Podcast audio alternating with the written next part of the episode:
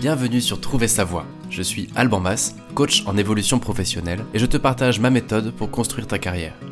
Ce podcast reprend en replay les lives qui ont lieu tous les jeudis sur LinkedIn, YouTube et Twitch, avec des tutos, des conseils et surtout plein d'invités inspirants. Je te souhaite une très bonne écoute.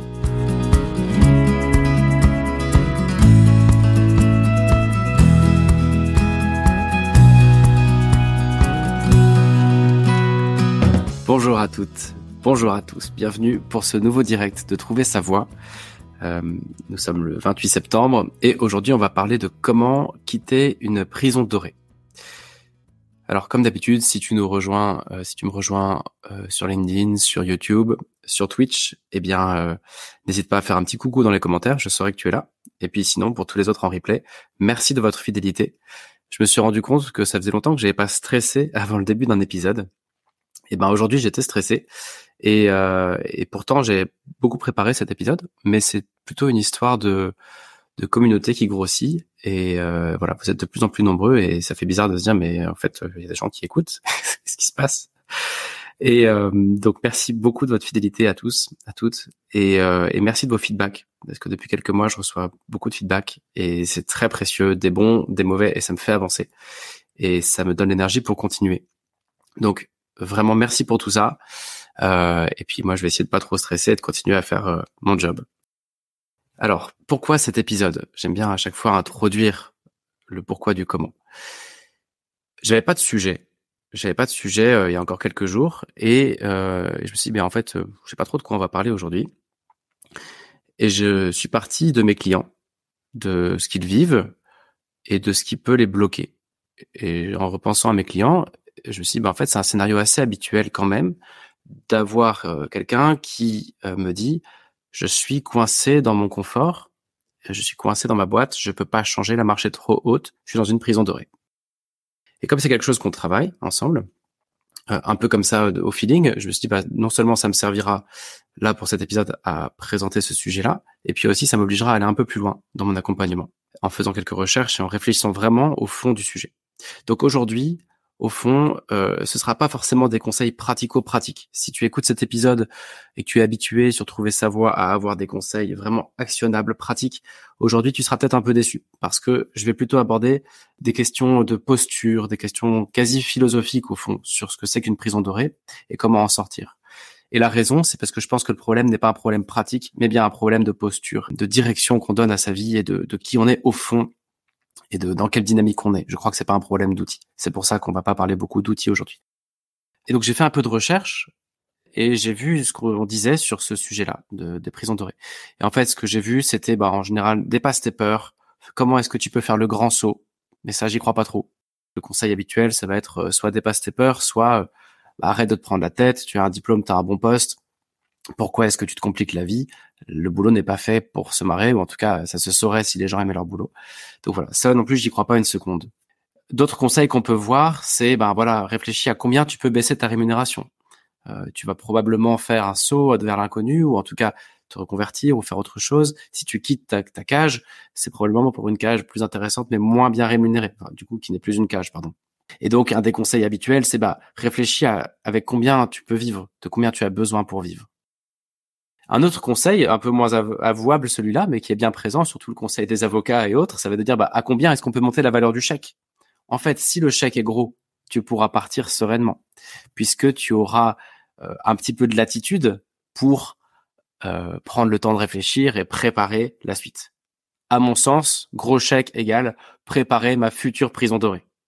Parce que si on se concentre sur la valeur du chèque quand on quitte une boîte, on est dans un mood qui n'est pas très positif, je pense, et ça veut dire qu'on a, je crois qu'on n'a pas encore vraiment euh, cette dynamique-là dont on a besoin pour réellement sortir de ces problèmes de prison dorée. Donc, je pense que souvent, c'est ce que j'observe, on reconstruit la même chose par ailleurs. Évidemment, on a pris un chèque au passage, mais je crois que c'est pas très satisfaisant comme conseil. Et donc, je me suis dit, mais voilà, c'est tout ça, c'est intéressant, mais je trouve que je m'y retrouve pas. Et donc, j'ai eu envie de proposer euh, un épisode en en trois phases. En fait, aujourd'hui, je vais parler de déjà un peu de la définition. Au fond, c'est quoi ce, ce, syndrome de prison dorée, de cage dorée? Qu'est-ce qu'il y a derrière? À quel moment est-ce qu'on peut être concerné? Euh, On va passer aussi par, euh, pour moi, les questions que ça soulève, des questions euh, qui sont pas du tout techniques en fait, qui sont des questions d'arbitrage. Et puis je vais quand même présenter, puisque l'épisode s'appelle Comment quitter une prison dorée, je vais quand même proposer euh, trois approches euh, que j'ai toutes les trois vécues. Donc comme d'habitude sur Trouver sa voie, ce sont des conseils non pas euh, théoriques, non pas scientifiques, mais empiriques, c'est-à-dire que ça repose sur du vécu et je tire des conclusions sur la base de ce que mes clients vivent ou de ce que j'ai vécu moi-même. Donc évidemment, comme d'hab, je t'invite à challenger ces idées, à faire le tri entre ce qui t'inspire et ce qui t'inspire pas, ce qui est utile ou pas, ce qui est vrai ou faux. Voilà pour l'intro. Et donc les trois options seront à la fin. Alors, le Golden Cage syndrome. Ah oui, non, j'ai oublié de dire un truc, c'est qu'aujourd'hui, je vais, euh, je vais utiliser quelques citations euh, parce que je trouve qu'elles illustrent bien euh, des points qui m'apportent là. Un coach sans citation, ben c'est c'est pas normal. donc donc je vais citer quelques personnes. Ça permet d'avoir l'air plus intelligent qu'on ne l'est. Alors, le Golden Cage syndrome, c'est quoi? Eh bien, déjà, on est très nombreux à être touchés par ça un jour ou l'autre dans notre carrière. Je pense qu'on vit tous ça un jour ou l'autre au fond dans notre carrière.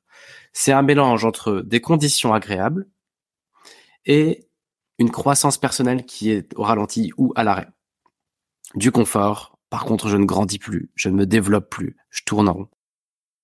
La prison dorée, c'est ça. Je ne peux pas partir parce que j'ai atteint un niveau de confort qui fait que mes, mes besoins existentiels, si on reprend Maslow, mes besoins sont couverts. Et si je pars, je vais redescendre dans la pyramide, donc je ne peux pas partir. En revanche, bah, vu que j'ai atteint mes, mes besoins existentiels, mes besoins primaires, pardon, bah, je monte d'un cran euh, dans la pyramide et donc euh, ça me pose de nouvelles questions. Qu'est-ce que je fais? Quel est le sens de ce que je fais? Est-ce que je me réalise? La réponse, en l'occurrence, est non. Et donc je suis coincé entre l'envie de monter, de me développer, d'aller rejoindre cette case supplémentaire de mes besoins de développement perso, mais je suis coincé par l'incapacité de me mettre en danger parce que les risques sont réels et euh, on sait, toujours ce qu'on perd et jamais ce qu'on gagne. C'est ça la prison de Il y a une personne qui l'explique bien mieux que moi dans un article Medium dont je partagerai le lien.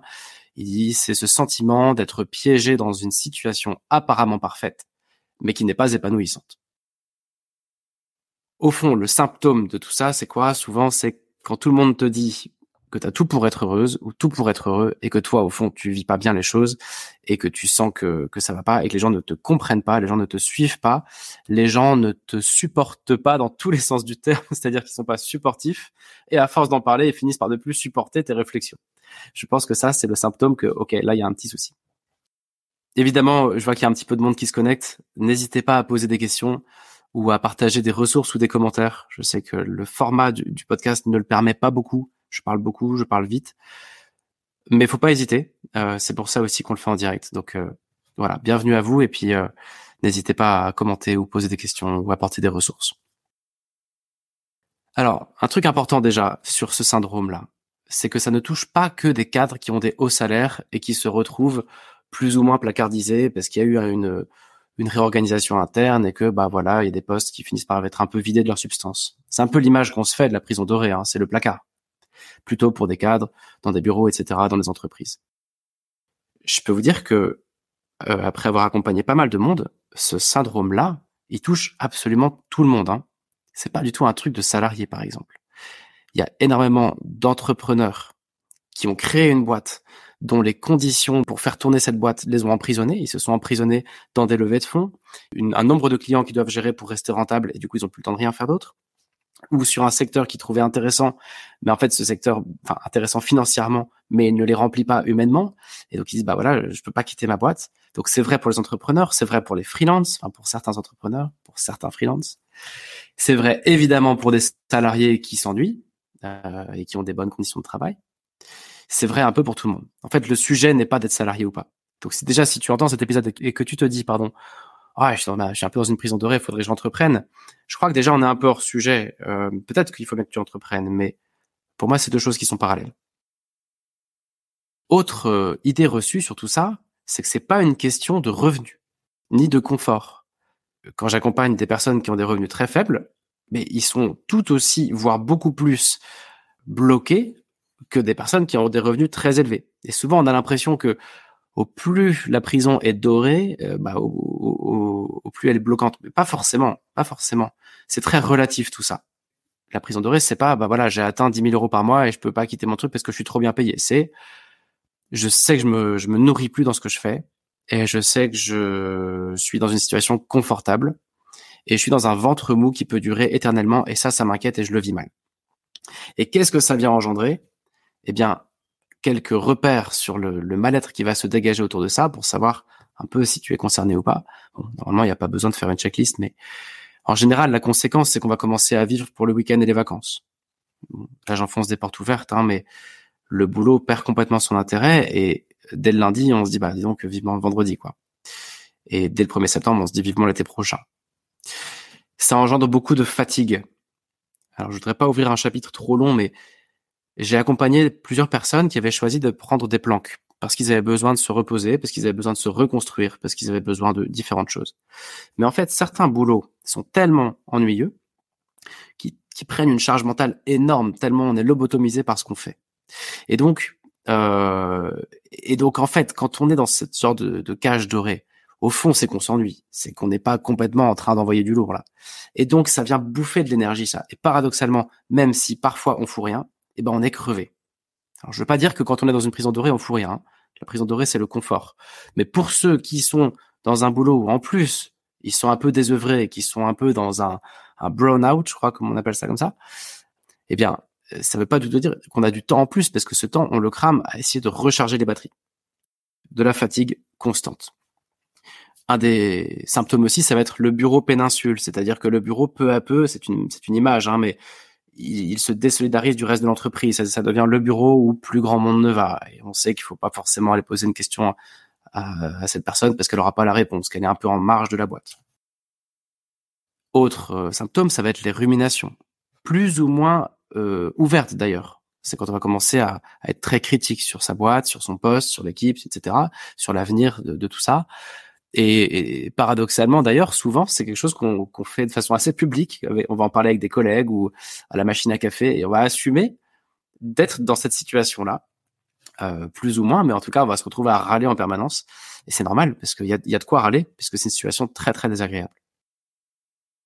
Et puis, euh, évidemment, ce que ça vient affecter aussi, hein, ce que ça va engendrer, c'est une baisse énorme de confiance en soi et d'estime de soi. Et plus longtemps ça dure, plus la confiance va être détériorée et plus ce sera difficile d'en sortir. Euh, je mets un bémol quand même là-dessus. Mais, en tout cas, ce qui est sûr, c'est qu'en général, on perd confiance en soi et on perd de l'estime. Voilà un petit peu ce que ça va engendrer. Alors, il y a un site qui s'appelle My Next Company qui a fait un petit test pour savoir si on est concerné ou pas. Je le partage ici rapidement. Je ne sais pas si ce sera pertinent, mais l'idée, c'est de une quinzaine de phrases et si tu en as plus que sept qui sont cochées, bah, a priori, pose-toi peut-être des questions de euh, prison dorée. Il y aurait, je compte les mois ou les années jusqu'à ma retraite. Il y a, je déteste mon travail, mais j'apprécie mes conditions, mon salaire. Il y a, ma situation professionnelle va s'améliorer si je reste là. Je n'aime peut-être pas ma carrière actuelle, mais euh, je suis bien dedans. je suis bon dedans. Je suis inquiet ou inquiète à l'idée de perdre mon poste. J'ai perdu tout intérêt pour mon travail, mais j'aime bien mes collègues. Mes associés connaissent, enfin, ou mes collègues euh, connaissent mon travail, reconnaissent mon travail. Je n'ai plus rien à prouver, mais je, je ne grandis plus. Mes chances de trouver un boulot que j'aimerais vraiment sont minces, voire nulles. Quand des amis parlent de leur nouveau boulot, j'aimerais avoir le courage d'en faire autant, de faire la même chose. Changer de carrière est beaucoup plus risqué que rester là où je suis. Je doute que je puisse trouver un poste équivalent dans une autre entreprise. Je préfère nager avec les requins que de commencer une recherche d'emploi. c'est un peu mal traduit, je sais plus si j'ai dû traduire le truc ou pas. Moyen celui-là. Euh, j'ai tendance à me concentrer sur les aspects négatifs d'un changement plutôt que de considérer les aspects positifs. Ma famille et mes amis pensent je suis dans un cocon, ils disent que je suis fou ou folle de vouloir changer. Et enfin, le travail n'est pas destiné à être satisfaisant, c'est d'ailleurs pour ça qu'on l'appelle du travail. Bon, je passe rapidement là-dessus. Je sais que, surtout quand on se pose des questions, c'est appréciable de pouvoir cocher des cases, entre guillemets, et se situer dans des tests ou des trucs comme ça. Donc voilà, je t'invite à réécouter peut-être euh, euh, cette quinzaine de questions-là, et puis te poser la question de quel est ton score là-dedans. Et d'après ce site, si tu es au-dessus de 7, ben voilà, c'est peut-être que tu es concerné. Je m'arrête là, je vais pas plus loin. On en vient au cœur du au cœur de notre sujet. Hein. C'est euh, au fond comment est-ce qu'on quitte cette prison dorée?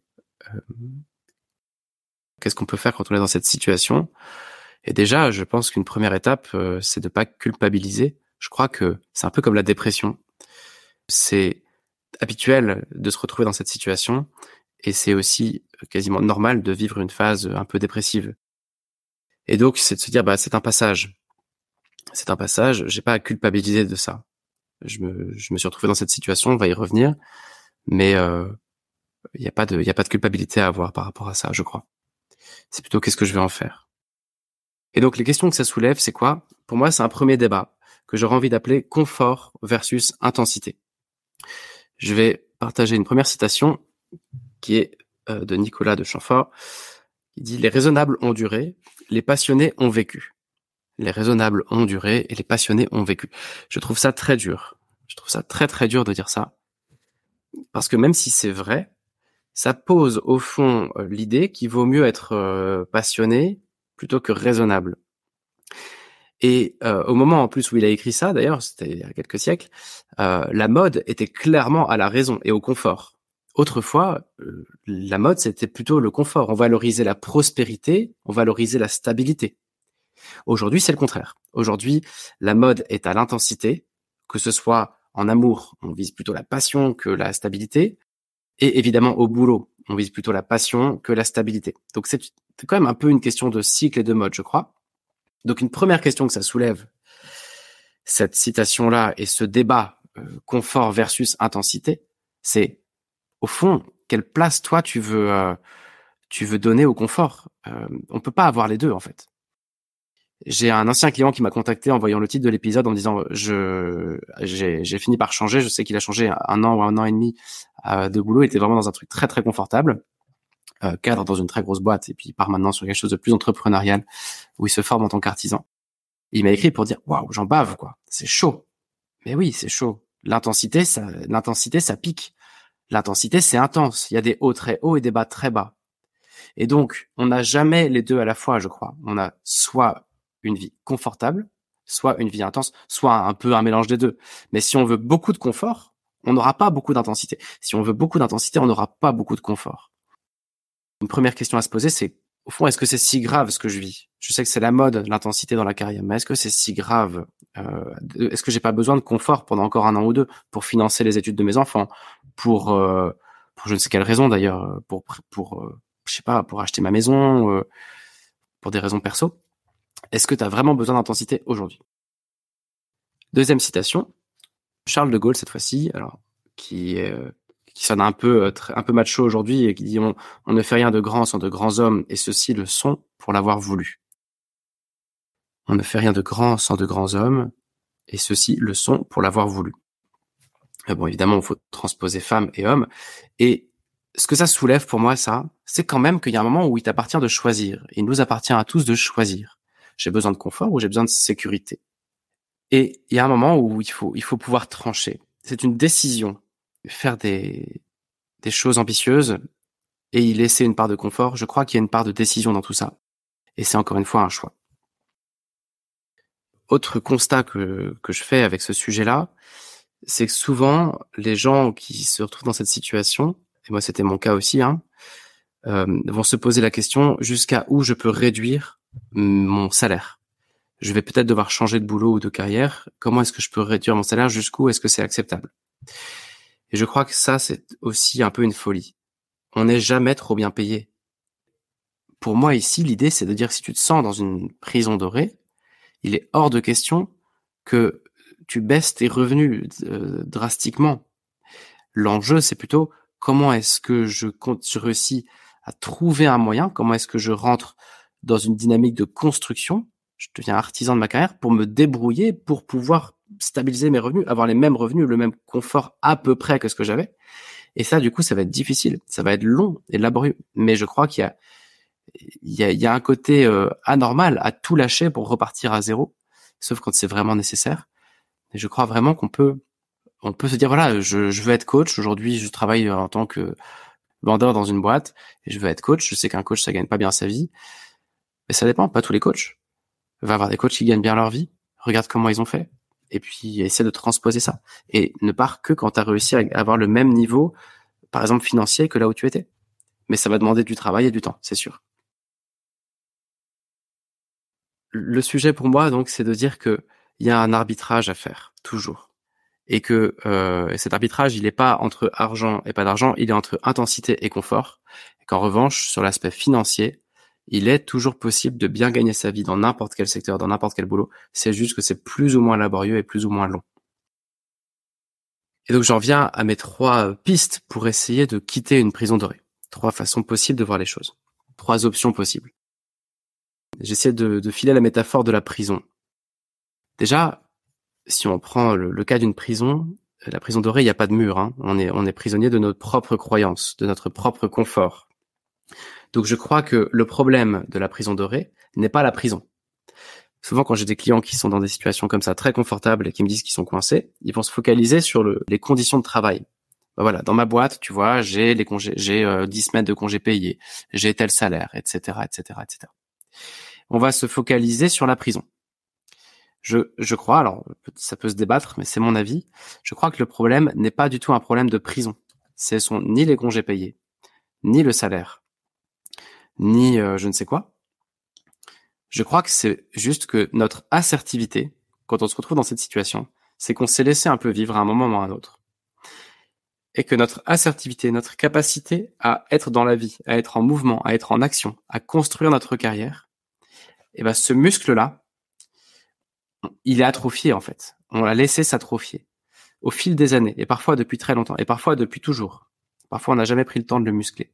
Et que donc, la prison dorée n'est pas une cause d'un mal-être, mais la conséquence d'une atrophie. Et cette conséquence, c'est quoi? C'est en fait, au fond, je me suis toujours laissé driver et j'ai jamais vraiment pris du temps pour travailler ma carrière ou pour savoir ce que j'ai au fond des tripes, ou pour savoir ce que j'ai envie de faire.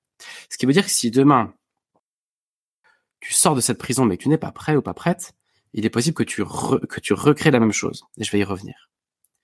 Mais en tout cas, mon, constat, c'est vraiment que la prison, c'est la conséquence. C'est qu'il y a un moment où, bah oui, je suis pas vraiment en, maîtrise de ce que je fais, de ma carrière. J'ai pas pris les rênes, et donc je, je, me retrouve dans une situation un peu pourrie. Et non pas, je suis dans une situation pourrie, et du coup, comment je fais, quoi? Donc tout l'enjeu, c'est de, c'est de travailler sur le prisonnier et non pas sur la prison.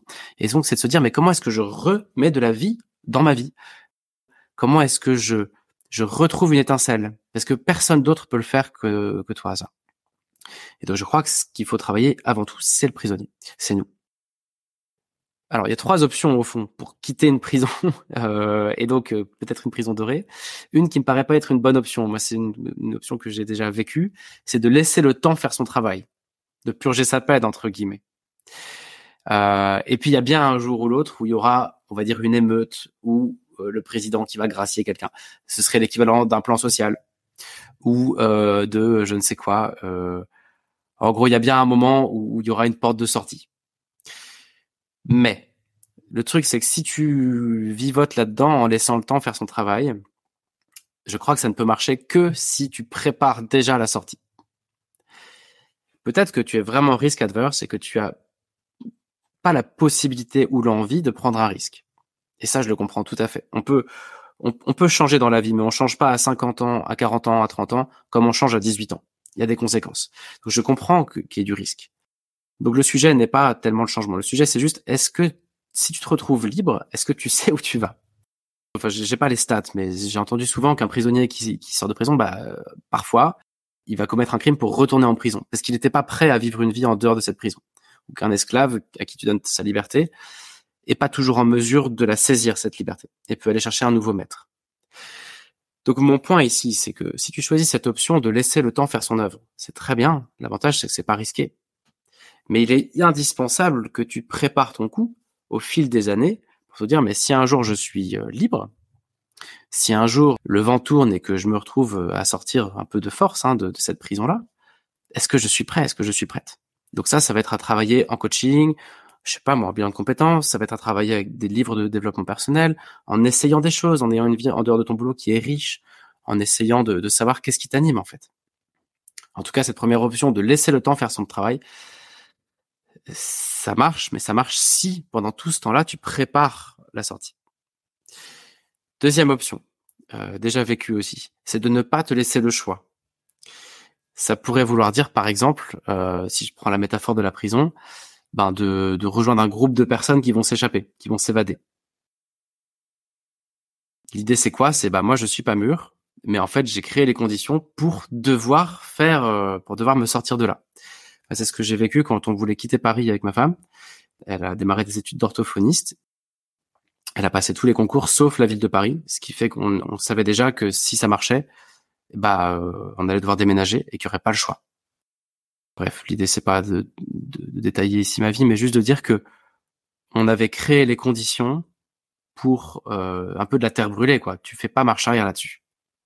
Tu fais pas marche arrière. L'idée c'est quoi? C'est que quelqu'un d'autre va te pousser. Donc ça peut être euh, de rejoindre des groupes de personnes qui cherchent leur voie, des groupes de personnes qui cherchent du boulot, des associations, on en a parlé la semaine dernière, de te faire coacher, pourquoi pas, ou d'en parler en interne ça peut être de, de, sortir du bois en disant bah voilà moi personnellement je m'ennuie je vais pas bien euh, je me sens un peu emprisonné dans tout ça comment on peut faire? Est-ce qu'il y a des axes d'évolution possibles? Est-ce qu'il y a des ressources qui existent? Ça peut être de faire un suivi de conjoint. Ça peut être plein de choses mais c'est de de, de sous-traiter la responsabilité du changement. De dire bah voilà moi je j'ose pas j'ai la trouille mais du coup je vais créer les conditions pour ne plus me laisser le choix.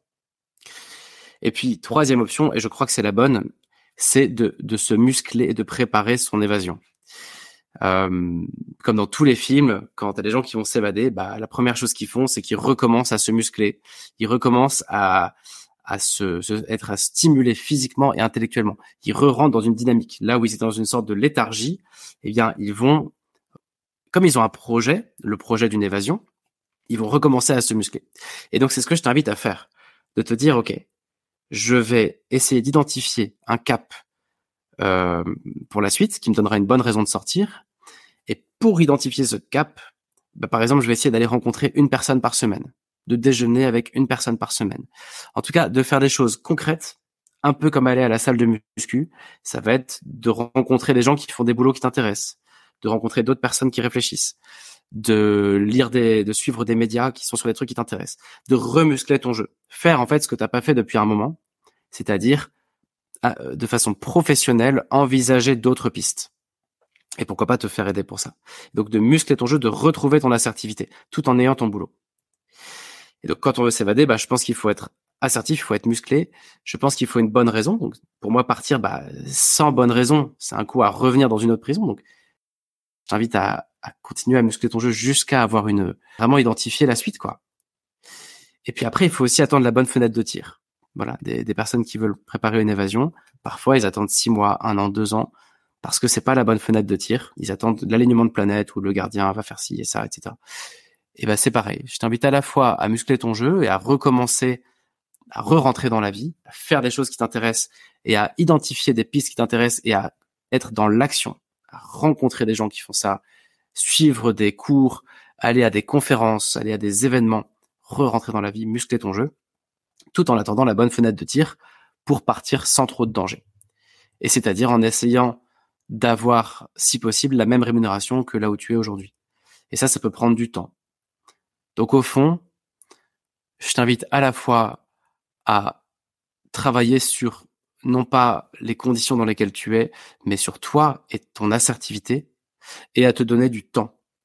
La personne dont je parlais tout à l'heure qui euh, qui a changé, qui était dans une grosse boîte et qui maintenant est en train de se former dans, pour être artisan.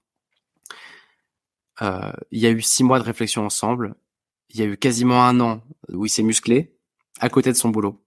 Il est allé voir plein de gens. On lui a proposé plein de boulot dans l'intervalle d'ailleurs, hein, parce que quand on va voir des gens, ça crée des opportunités. Et ça fait seulement quelques mois qu'il a vraiment embrayé. Et là tout à l'heure, il m'a écrit pour dire, qu'est-ce que c'est dur c'est passionnant, mais qu'est-ce que c'est dur. Et oui, bah oui, il a troqué du confort contre de l'intensité. Et c'est toujours comme ça. Et c'est là qu'il faut qu'il faut ne pas forcément trop euh, complexer d'être dans une, situation confortable. Ça a aussi euh, ses avantages. Voilà, j'espère que c'était euh, utile. je vais mettre des, ressources que j'ai trouvées cette semaine en préparant ce sujet. Et voilà, n'hésitez pas à commenter, n'hésitez pas à partager votre expérience. Rendez-vous la semaine prochaine pour un nouveau sujet. Et puis voilà, à bientôt.